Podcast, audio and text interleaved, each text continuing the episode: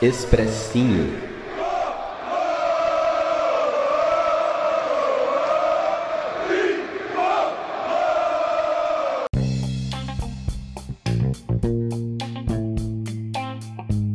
Salve, salve, torcida tricolor! Começando mais um SPF Cast, podcast da torcida tricolor. Começando aqui mais um expressinho, aquele programa rápido aí do meio da semana para pra gente ficar atualizado aí sobre os assuntos que acontecem com o nosso tricolor. E antes de começar aqui, eu só queria pedir para você, você que escuta a gente, seguir a gente nas redes sociais, Facebook, Instagram, Twitter, estamos lá como como SPFcast mesmo. E você que não sabe onde escutar a gente, estamos no Spotify, SoundCloud, Deezer, iTunes, né, todas as Google Podcasts, todas essas plataformas aí de, de streaming, o SPFcast está lá, semanalmente falando do nosso tricolor. E é isso aí. E para para você que não conhece aqui, esse é o Expressinho, programa que sai toda quinta-feira. E não é um programa convencional, né? Onde a gente faz aquela, aquela discussão de bancada. É um programa onde eu reúno alguns amigos aqui para falar sobre determinados assuntos da semana, assuntos que não foram abordados no programa de segunda. E aqui eu pego alguns amigos que mandam mensagens para a gente falar um pouco sobre, sobre esses assuntos, né? Sobre esses determinados assuntos. E hoje nesse programa a gente vai falar sobre o, o jogo, análise do pós-jogo aí do São Paulo. São Paulo recebeu o Bragantino no Morumbi, empatou 1 a 1 né? Uma pena. É, temos também, vamos falar também do, do São Paulo, a equipe feminina do São Paulo, né? Que o Campeonato Brasileiro voltou, a equipe feminina também voltou dessa paralisação. Então a gente vai falar um pouco sobre como que tá esse como, como que tá a equipe feminina e também é, a expectativa para o clássico de sábado, né? Sábado tem Sansão, São Paulo e Santos. Então, para falar sobre essa análise aí, para começar a falar sobre essa análise de São Paulo e Bragantino, eu chamei o nosso amigo Gustavo Canato, da Web Rádio São Paulo Digital. Ele vai falar um pouquinho aí o que ele achou desse jogo. Então, vai lá, Gustavo.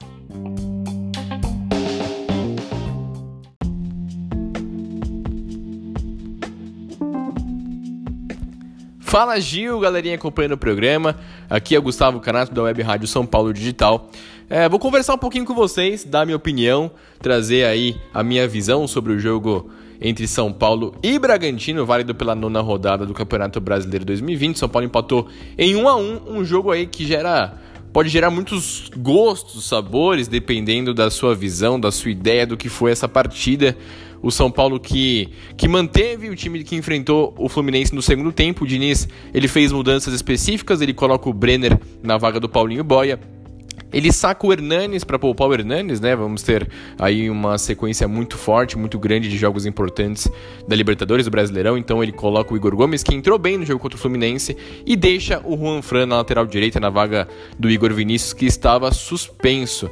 O São Paulo até fez um primeiro tempo de regular para bom, teve muita, muito volume de jogo, muita mobilidade, o Igor Gomes se movimentando bem, o Tietê, o Reinaldo aparecendo sempre muito bem pela ponta esquerda, diferentemente dos últimos jogos, ele estava aparecendo bem, dando bons dribles, só que na hora de dar o último passe, o último cruzamento, acabava errando.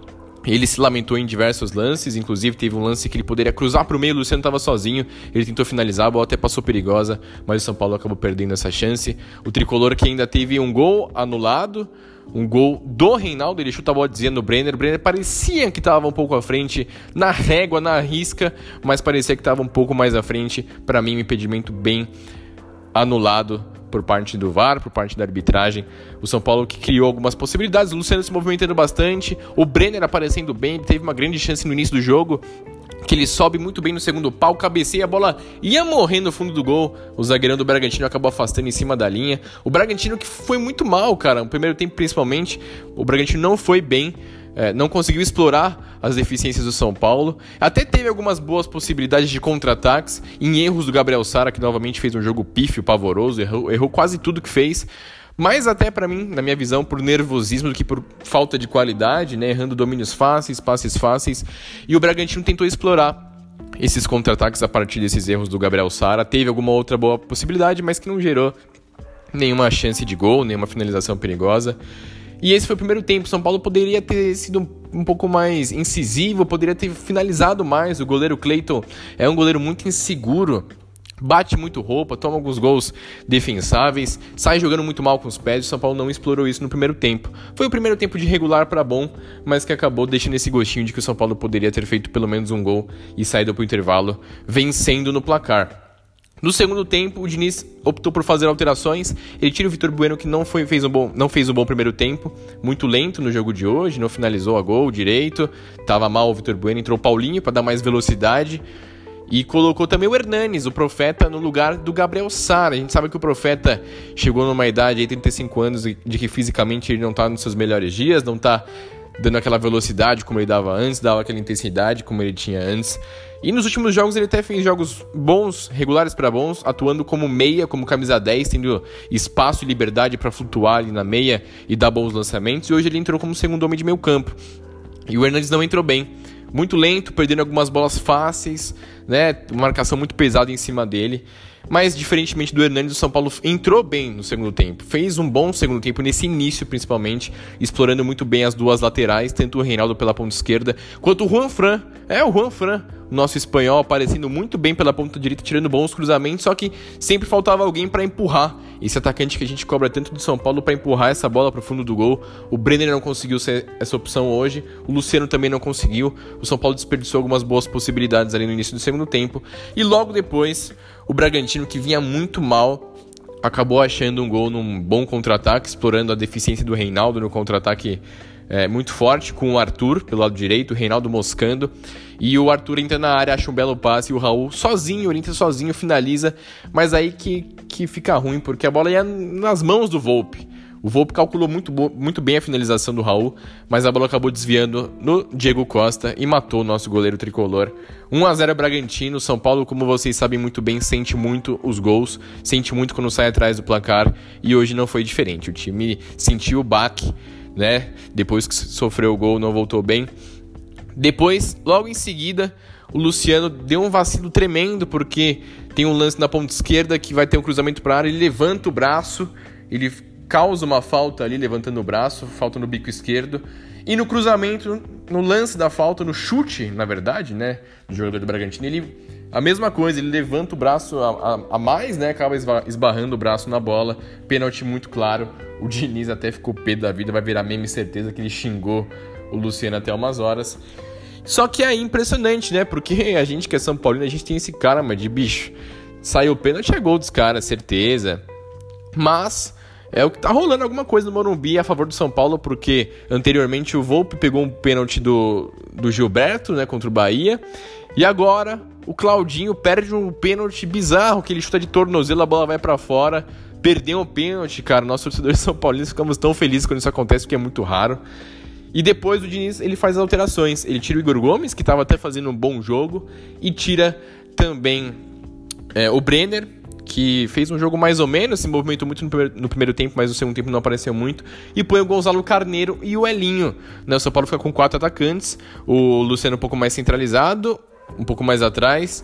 O Gonzalo Carneiro como atacante de referência, o Elinho pela direita, o Paulinho pela esquerda, né? O Elinho que a gente sabe que erra quase tudo que faz quando entra o Diniz tirou esse meio campo e colocou esses atacantes. O São Paulo não melhorou, muito pelo contrário, igual o jogo contra o Atlético Mineiro. Não adianta só botar um monte de atacante. Né? O São Paulo ficou sem meio campo. O time do Bragantino explorou os contra-ataques, teve outras possibilidades. Poderia ter feito o segundo gol se não fosse por alguns erros técnicos ali dos jogadores do Bragantino. A, a trave salvou o São Paulo numa cobrança de falta do, do nosso glorioso Arthur. Mas o São Paulo consegue o um empate num lance muito aleatório, o lançamento da zaga para a grande área do Bragantino e o Cleiton entregando a paçoca desde o começo do jogo, errando todas as saídas de bola. Acabou vacilando, saiu mal. E a bola sobra para ele, né? Nosso artilheiro, nosso matador, Luciano, cara, que faro de gol. Como foi boa essa troca pro São Paulo. Luciano fazendo gol em quase todas as partidas, sendo nosso artilheiro, tendo faro do gol. E ele botou pro fundo do gol, tava sozinho, sem goleiro. São Paulo empatou o jogo. Depois desse empate, São Paulo cresce no jogo, né? O time ganha uma moral, faz algumas boas jogadas, algumas boas tremas pelos lados do campo, que era por onde estava conseguindo achar algum espaço, mas não conseguiu converter em nenhuma boa chance.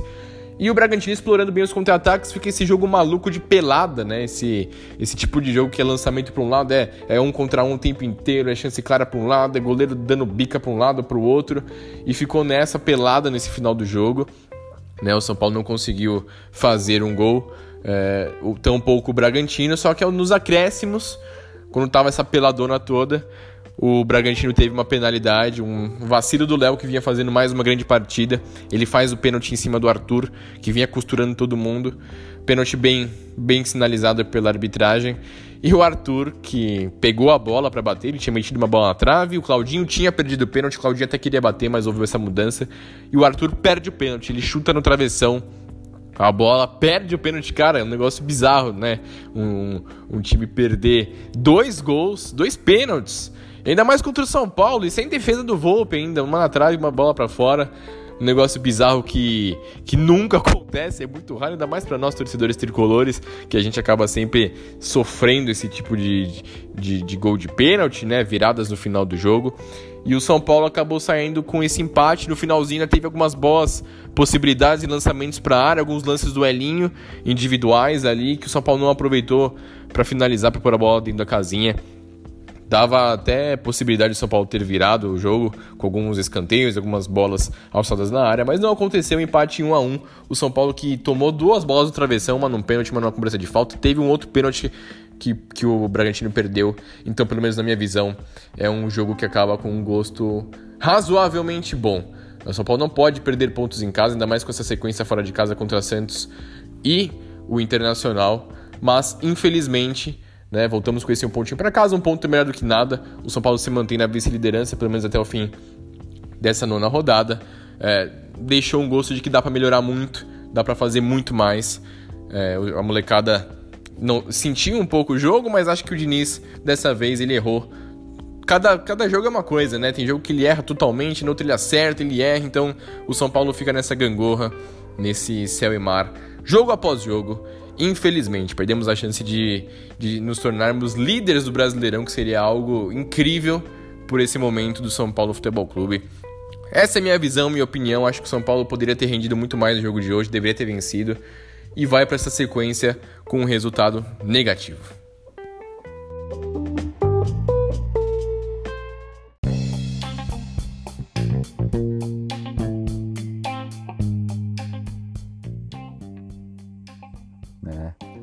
Futebol feminino também voltou. O Campeonato Brasileiro Feminino voltou aí. Já se passaram algumas rodadas. São Paulo venceu o jogo de ontem contra a Ponte Preta. No final de semana tivemos uma derrota para a equipe do Santos. Mas eu vou para falar melhor para vocês aí sobre como está sendo essa volta do Campeonato Brasileiro Feminino e da equipe do São Paulo, né? Mais especificamente, eu trouxe aí no programa Maria, ela que é São Paulina e é do, do grupo Contra-Ataque, né? Ah, nas mídias sociais você pode achar ela no, no Contra-Ataque. E ela vai falar um pouquinho aí sobre como que tá essa volta do futebol feminino. Vai lá, Maria.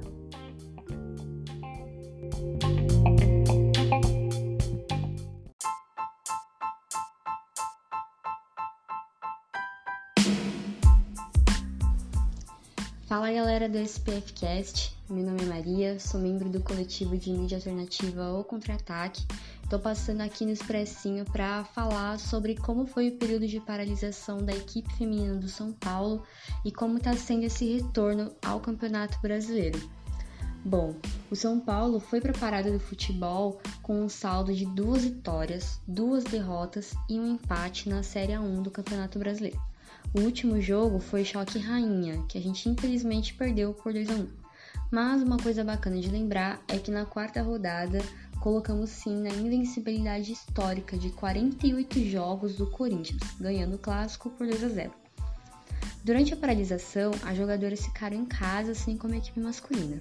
Porém, a gente sabe como a estrutura do futebol feminino e do masculino é diferente aqui no Brasil. Durante a quarentena, foi possível ver isso ainda mais escancarado pelas próprias redes sociais dos jogadores e das jogadoras. Um exemplo que mostrou essa imensa discrepância foram fotos postadas pelo Pato, na época que ele ainda era atleta do São Paulo, e da Glaucia, que é a grande estrela da equipe feminina. Enquanto o Pato mostrou a baixa estrutura de academia, com esteira e tudo mais que ele tinha em casa, a Glaucia postou fotos treinando com equipamentos bem menos modernos também em casa, mas literalmente em casa, assim, não numa academia que foi criada num cômodo. Em uma entrevista ao GE, ela comentou sobre esse tipo de dificuldade sofrida pelas meninas, dizendo que algumas não tinham aparelhos para treinar em casa e manter a forma, e outras que precisaram voltar para sua cidade natal e tinham inclusive dificuldade para acessar a internet. Uma coisa que a gente não consegue imaginar isso acontecendo com um jogador do São Paulo, né? de, um, de um time como o São Paulo. Bom, mas voltando aqui ao futebol em si, quando os treinos voltaram em agosto no CFA de Cotia, ela disse nessa mesma entrevista que mesmo com o físico do time não estando no auge, elas voltaram bastante comprometidas. O São Paulo entrou em campo, voltou né, a entrar em campo na sexta rodada do Brasileirão no dia 30 do 8, com vitória sobre Minas Brasília, né, 2 a 0.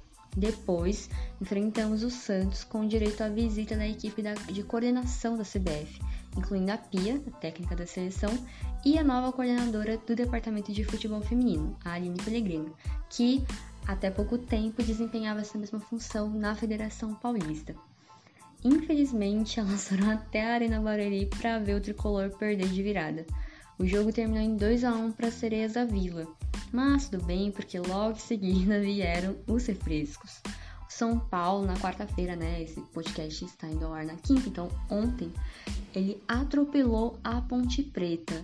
Ganhou o jogo em Cotia por 7 a 0, com dois gols da Mila, dois gols da Giovaninha, um da Carol, um da Jaqueline e um da Thaís Regina.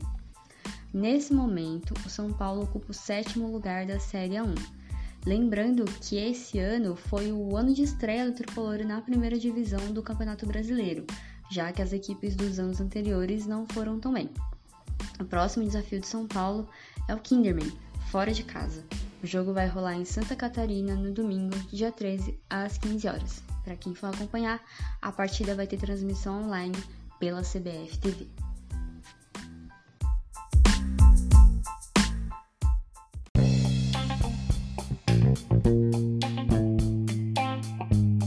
É isso aí. E para finalizar, é, vamos falar um pouco sobre o pré-clássico. Sábado tem Santos e São Paulo, o nosso famoso Sansão.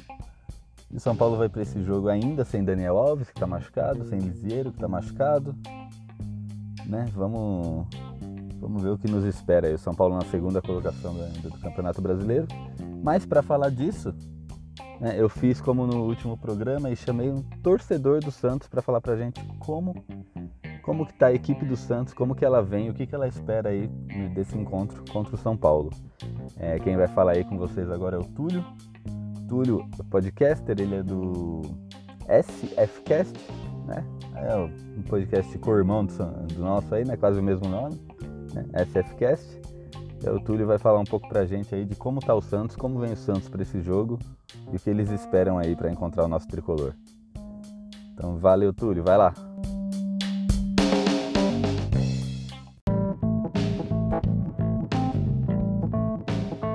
Salve, salve, torcida é, São Paulina. É um prazer falar com vocês. Meu nome é Túlio, para quem não me conhece. É, eu sou do podcast SFcast. Obviamente falo do Santos. Fiquei muito feliz pelo convite de vocês para falar um pouquinho aqui sobre o clássico, em especial do Santos. Agradeço imensamente o convite, dentre tantos podcasts do Santos, vocês terem, terem selecionado a gente. É um prazer falar aqui é, com vocês. É, espero aqui que vocês não fiquem bravos é, com esse espaço dado a um Santista, até porque os clubes têm que ser é, rivais dentro de campo e fora deles. Eu acho muito legal essa troca de informações, de público, a gente sempre ouviu o outro lado. Já deixo aqui o convite a todos vocês. A gente fez um episódio especial com o Barolo, torcedor São Paulino. É, 30 minutos ali de uma conversa bem descontraída, algo bem leve, bem legal. É, ele realmente é um cara especial, ele mostra assim, a essência do torcedor e eu acho que é bem legal, vocês estão convidados é, a ir lá assistir esse vídeo, beleza? Bom, vamos falar um pouquinho do Santos. O São Paulo, vocês têm aqui excelentes membros que conseguem é, explanar muito melhor do que eu. Até assisti hoje o jogo de vocês para tentar dar uma espiada. Mas vamos lá, o Santos ele acabou de sair da partida contra o Atlético Mineiro. A nossa baixa para o jogo do contra o São Paulo vai ser o Felipe Jonathan, que é o lateral esquerdo, tomou o terceiro cartão amarelo. O Santos não tem no seu elenco é, um reserva imediato. É, poder, a gente poderia tentar improvisar o Jean Mota, que já jogou por ali em outros anos, mas o Jean Mota ele está lesionado. É, a gente tem a volta do Luan Pérez, que foi expulso contra o Ceará, o Lucas Veríssimo, que estava suspenso pelo terceiro cartão amarelo, e o Alisson, que também foi expulso. Bom, é, diante desse cenário, o Cuca ele tem algumas opções para a lateral esquerda. Ele pode colocar o Luan Pérez por ali e manter o garoto da base, o Alex, que é um zagueiro canhoto, fez boas partidas. O Luan Pérez já jogou como lateral com o São Paulo, fez algumas partidas boas, outras nem tanto. Outra opção que o Cuca tem é colocar o Pará na lateral esquerda, já jogou assim em outros clubes, inclusive no Santos, é, na sua primeira passagem. Manter o Madison na lateral direita e a gente com a mesma dupla de zaga, é Lucas Veríssimo e Luan Pérez. É, o Cuca tem basicamente essas duas opções. É, no meio de campo, a gente tem ali uma questão é, Jobson, Pituca, eles costumam variar ali quem faz o primeiro volante, mas geralmente o Jobson. O Jobson, que é um volante que tem um excelente passe longo, consegue achar passes entre linhas, mas costumeiramente vem falhando nessa saída de bola. Hoje, o gol do Atlético Mineiro, ele entregou a bola no pé do Sacha, que deu a assistência. Tudo bem que ele estava jogando de zagueiro, mas isso aconteceu em outros jogos também, quando ele jogou de volante. Então a gente não sabe se o Cuca vai manter justamente por essa sequência ruim que o Jobson apresentou ali à frente da zaga. É, a outra opção para a cabeça de área seria o Alisson. É, eu acredito que ele com certeza vá como titular. O Cuca ele tem essa característica, pelo menos aqui treinando o Santos, esse elenco, de manter sempre o Alisson um volante mais combativo, faz até algumas faltas, tem expulsões, mas um jogo fora de casa, um clássico, acredito que ele vale para tentar proteger um pouquinho mais a cabeça de área, até ajudar um pouco o lateral esquerdo que, enfim, vai estar improvisado, seja ele quem for. É, um pouco mais à frente a gente vai ter o Sanches, né, que cai bastante pela direita. É, nesse último jogo, é, enquanto estava ali 11 contra 11, né, depois modificou um pouquinho o posicionamento, mas o Sanches ele te, é, caiu um pouquinho mais para o meio. Eu tenho cobrado isso dele para preencher esse espaço. E aí na frente a gente tem Soteudo pela ponta esquerda, Marinho pela ponta direita e na centroavância a gente teria o Raniel, né, até jogou aí o ano passado, ou o Caio Jorge, mas os dois estão com coronavírus, ainda não vão estar disponíveis para esse jogo. Provavelmente vai o Lucas Braga no papel como falso 9. Na prática, hoje foi o primeiro jogo que ele entrou com o Lucas nessa posição. Funcionou é, com no ataque o Lucas caía ali pelo meio, caía um pouquinho pela direita, mas na defesa o Marinho segurava um pouquinho ali no meio de campo intermediária e o Lucas que retornava para ajudar o lateral. Acredito que ele vai manter isso contra o São Paulo, até porque a grande força desse Santos são os pontas. A maioria dos gols saem assim, a maioria das jogadas ofensivas saem assim, até porque o Sanches está é, em uma fase bem complicada. Então ele tenta poupar um pouquinho o Soteudo e o Marinho de retornar tanto para ter força para atacar. No mais, é, o Arthur Gomes é um ponta, ele jogou já de ponta esquerda, ponta direita, mas o Cuca vem tentando utilizar ele no meio de campo.